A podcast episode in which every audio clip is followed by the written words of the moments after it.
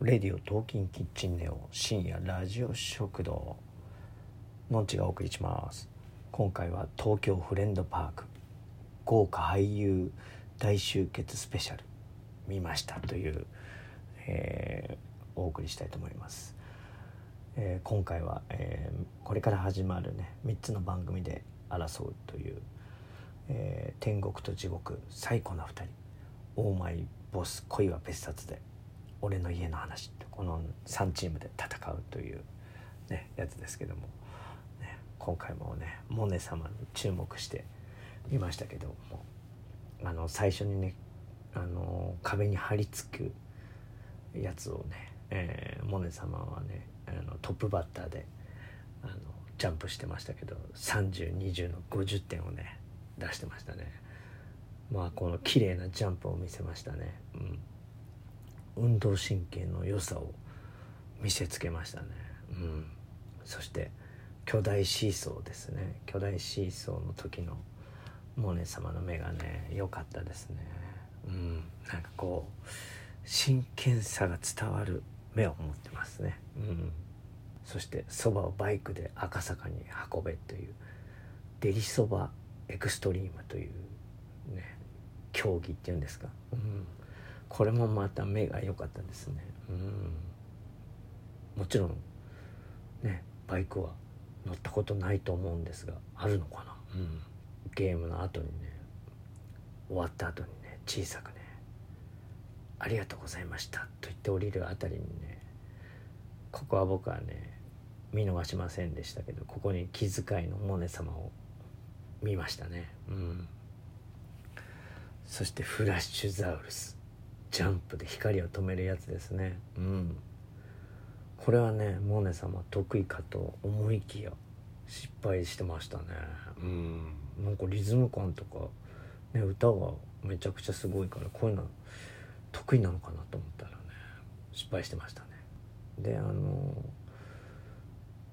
なんていうかえっ、とミキの亜生さんがね失敗するんですがそれにはもうなんか優しい笑顔をモネ様は見せてましたね。うん。そういうところに出ちゃいますよね。優しさがね。うん。そして、えーストッパーキューブリッジっていうやつかな。うん。なんかこう剣でこうなんかブロックが落ちてくるのをストップする時になんていうの剣をこうぬいぐるみかなんかに当てて止めるみたいなやつなんだけど。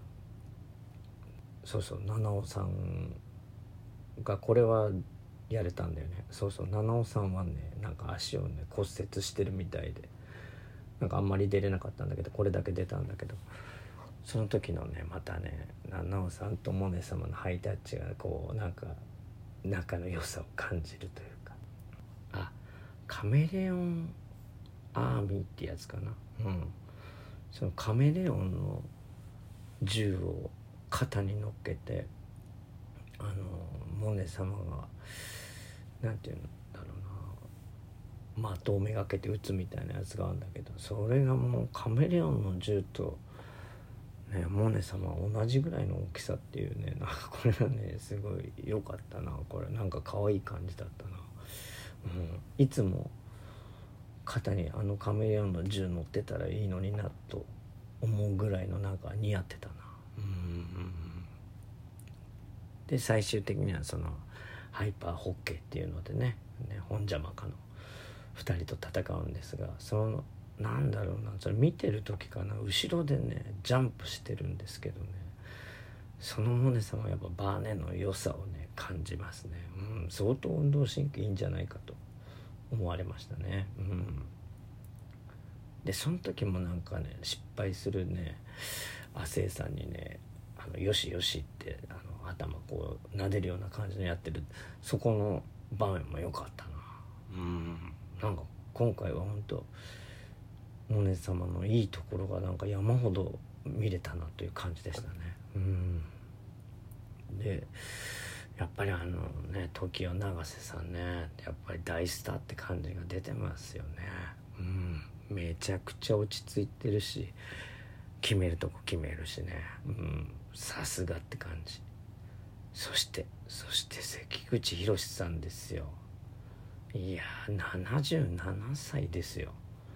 めちゃくちゃすごいことですよね。うん。いやもう驚きでした。はい。それでは、えー、また会いましょう。のんちでした。